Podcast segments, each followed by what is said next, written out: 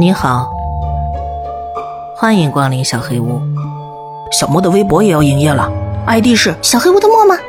不是，是小黑屋的墨吗？就是啊，小黑屋的墨吗？不是不是，是小黑屋的墨吗？六个字，那就是小黑屋的墨吗？另外，从四月份开始，小莫打算每周四晚上开启直播。讲一讲朋友们投稿的小故事，还有灵异经历。大家有什么开心的事情，或者有任何的烦恼，任何想要跟大家分享的东西，都可以来直播间里跟我聊聊。还有我，具体的平台、时间还有直播预告，哎，你认真点。想要了解更多的话，去微博关注我哦。再说一次，我的 ID 是小黑屋的墨吗？小黑屋的墨吗？六个字，六个字哦。好了。准备好讲今天的故事吧！欢迎收听《小黑屋故事》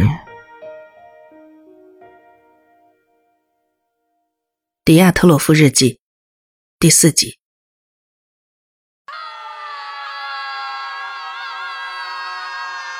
营地周围响起我们期待已久的尖叫声，我们焦急的等待这一刻好几个小时了。但当他终于来到时，我们却僵在原地。动手吧，谢尔盖！尤里的声音打破了我们惊恐恍惚的状态。我们的指挥官冷冷的笑了笑，然后按下了发报器。远处传来一声巨响，接着是砰的一声，像是打雷一样。一团火光照亮了山坡。我捂住耳朵。隆隆声依旧在山中回荡。刹那间，整个世界仿佛停滞了。帐篷上方的整个山坡开始移动，成吨的雪滑了下来，发出令人不安的低沉轰鸣。随着滑落的雪不断增加，速度也越来越快。可怕的自然之力击中了帐篷。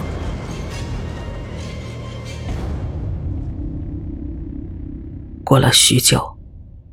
山中回归平静，我们慢慢爬了起来。紧张感还没有轻易消退，我们屏住呼吸等待着。成成功了吗？没有人回答我，都专心的听着。又过了许久，尤里低声说：“我觉得成功了，我们得去。”比我以往听到的任何一次都要响亮的尖叫声划破了黑夜，我的心沉到了谷底，一股寒意顺着我的脊背流到了地上。尤里咒骂着，谢尔盖拔出了枪。士兵们，看来还没完，做好战斗准备。远处的帐篷鼓动起来，被人从里边撕开，人影攒动，朝我们躲藏的树林方向奔来。他们没有尖叫，他们没有被附身。当最后这四个人影逃出血崩区域时，我的心再次沉了下去。山腰上重新响起了四个尖叫声。他们在雪地上摇摇晃晃的走着，四肢极不协调，好像不太适应他们的新宿主。但是他们移动的很快，追着那几个逃跑的徒步者，朝我们过来了。准备。谢尔盖的声音冰冷如铁，瞄准目标开枪。战士们跪在雪地里，举起步枪对准来人。随着第一声枪响，战斗开始了。我们竭尽全力避免那些徒步者死在我们的枪下。一个尖叫的人倒下了，我不禁欢呼一声，但欢呼声未落。他疯狂痛苦的尖叫声转移到了另一个逃跑中的徒步者身上。他们真的杀不死吗？宿主死了，他们就只是跳到下一个人身上吗？我的耳畔嗡嗡作响，又有两具尸体倒下了，但是尖叫声只停顿了一秒钟，两个徒步者踉跄了一下，开始了痛苦的尖叫。恐惧像野火一样在我们中间蔓延开来，我们的纪律崩塌了。尖叫的人越来越近，我们的火力丝毫阻止不了他们的前进。两个士兵转身逃进了树林深处，然后所有人都逃开了。恐惧已经完全占据了我们的身心。我们在黑暗的树林里穿梭，尖叫声仿佛从四面八方涌来。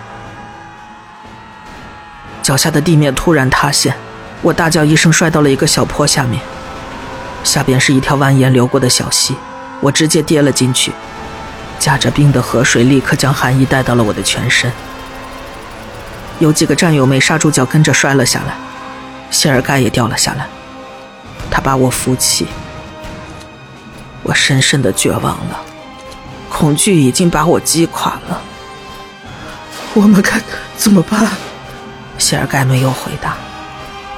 在我们掉下来的斜坡上，出现了四个人影，他们的尖叫声震耳欲聋。接下来的时间里，我的记忆是模糊的。我还记得绝望的枪声，四个流着口水的人跑到我们中间，他们的尖叫声和我们恐惧的叫声混杂在一起，病毒式的尖叫迅速蔓延。有人倒地身亡，另一个人开始了非人的呐喊。但是有段记忆在我脑中分外清晰。一个尖叫者的身影，一个我认识的，名叫伊戈尔·帕斯琴科的士兵，他踉踉跄跄地朝我走来，张着嘴，脸上的表情跟像做鬼脸一样可怕。我跌跌撞撞向后倒退着，被一具尸体绊了一跤，摔倒在地。我那时就已经死了，我应该已经死了。但是谢尔盖跳到了我面前，他从来没有表现过惊慌失措的样子。或许他很严苛，甚至很残忍；或许他是个混蛋，是个杀人不眨眼的恶魔。但他从来没有惊慌失措。帕斯琴科朝他尖叫，谢尔盖朝他开了枪，他瞄得很准，一颗。两颗，三颗，几乎一整个弹夹的子弹，通通射到了帕斯琴科的胸口。当他倒下的时候，那个未知的神秘力量不知道用什么方式寻找着新的宿主。然后谢尔盖把枪抵在了自己的下巴上。尤里窜出来拽住了我：“快跑，米哈尔，快回基地！”我没有片刻的犹豫。只是跟着尤里跑了，尖叫声撕裂了剩下的几个人。我们本已经逃走，但那些东西很快追了上来。我们跌跌撞撞的穿过雪地时，他们痛苦的尖叫声步步逼近。我的双腿像是被火灼烧一样，寒冷、疲惫，还有恐惧的折磨蚕食着我仅存的力量。要不是尤里一直让我坚持下去，我早就放弃了。我会躺在那里等死。我们终于冲进了基地早已毁坏的大门。那些东西离我们不足两百米。废墟里一片漆黑，但是尤里很快找到了一盏电池灯。我们朝下层跑去，尖叫声在后面逼近。如果他们看到我们这么近的距离，我们肯定会完蛋的。我们去哪儿？我们被困在这儿了。我这才发现自己脸上全是恐惧和疲惫的眼泪，而尤里的脸上沉着冰冷。我们杀不死他们，米哈尔。如果如果雪崩和枪炮都杀不死，我想不出还有别的办法了。那我们该怎么办？我们没有停下脚步。他匆匆瞥了我一眼，然后举起一只手，里边有两颗手雷。之前他们把五层的洞炸开了，我把他们引进去，然后藏起来，等他们追进去，我就冲出来。重点是你，米哈尔，你得做好准备。我一出来，你就把洞口炸了。我们，我们再制造一次岩崩，再来一次。我们把他们再封起来一次。没错。尤里笑了，他把一枚手雷递给我，我颤抖着双手接了过来。我们冲进了第五层，满地都是尸体。我尽量绕开这些曾经的战友，尖叫的人就在身后了，我能听到他们可怕的哭叫声和沉重的脚步声。快没时间了，尤里飞快地奔向那堆碎石，快躲起来！我跳到房间角落一张掀翻的工作台后面，一具尸体躺在我旁边，他的眼睛里还有死亡的颜色，震惊和痛苦永远的凝结在了他那张脸上。当尤里跑进洞里时，一声巨响撼动了整个五层。石壁发出不祥的低音声。它的结构已经破坏了。我们头顶上成千上万吨的岩石承受着可怕的压力。尖叫声震耳欲聋。油里的灯光逐渐暗了下来。他进到了山洞深处。随后一声枪响从洞里回荡着传了出来。诱饵已经放好了，他们没让我们等太久，他们尖叫着冲到了五层，毫不迟疑的径直冲向了洞穴中，追着那道光。我从桌子后面跳出来，跑向洞口，手心里全是汗。我拔下手里的插销扔在地上，我等待着，心砰砰直跳，呼吸也越发急促。当我意识到一定出现了什么严重的问题时，绝望开始在内心滋生。尤里还没有出来，我能等多久？我等了多久了？我需要等多久？突然，我兄弟的声音穿过那些痛苦的尖叫，从黑暗的洞穴深处传了出来。扎德路口，米哈尔！现在，快！怎么可能？我怎么可能？我的兄弟在里边，我不能亲手送他去死。尤里，快出来！我拼了命的大叫。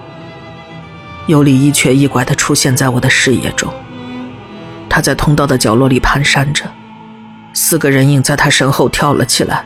他们所有的注意力都在尤里身上，尤里逃不过去了。我们没有时间了，没有时间做别的选择了。快点，米哈尔，你得……他没办法再走了。我看到有个尖叫的人倒了下来，尤里踉跄了一下，跟着摔了下去。泪水模糊了我的双眼，我松开安全感，扔下手雷，跳回到掩体后面。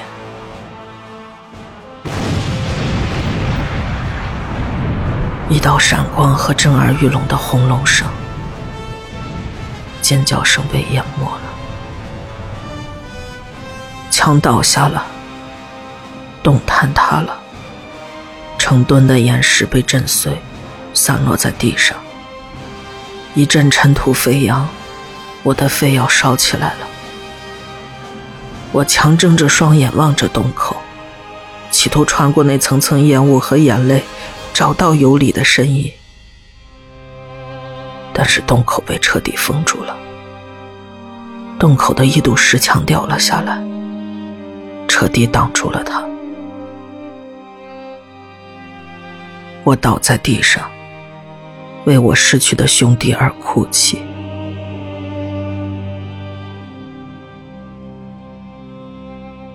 上帝，请帮帮我们！他们还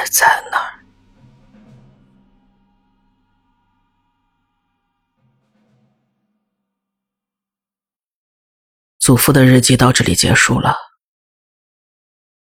以前对于迪亚特洛夫山口事件的调查中，从未提到死亡的士兵。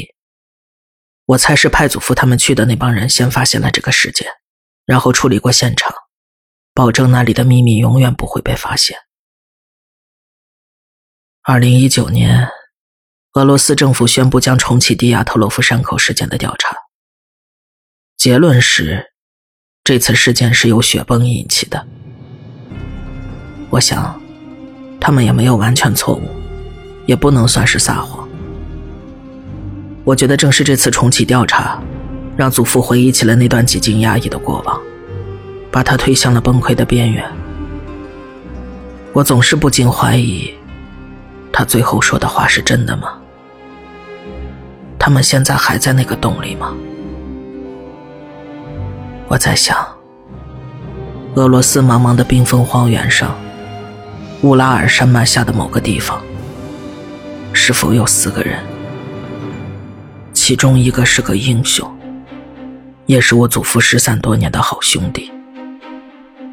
他们一刻不停的尖叫至今。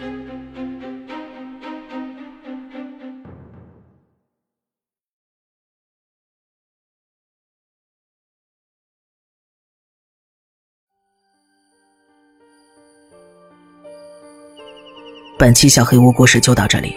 如果你做噩梦的话，没有关系，我会来把它吃掉的。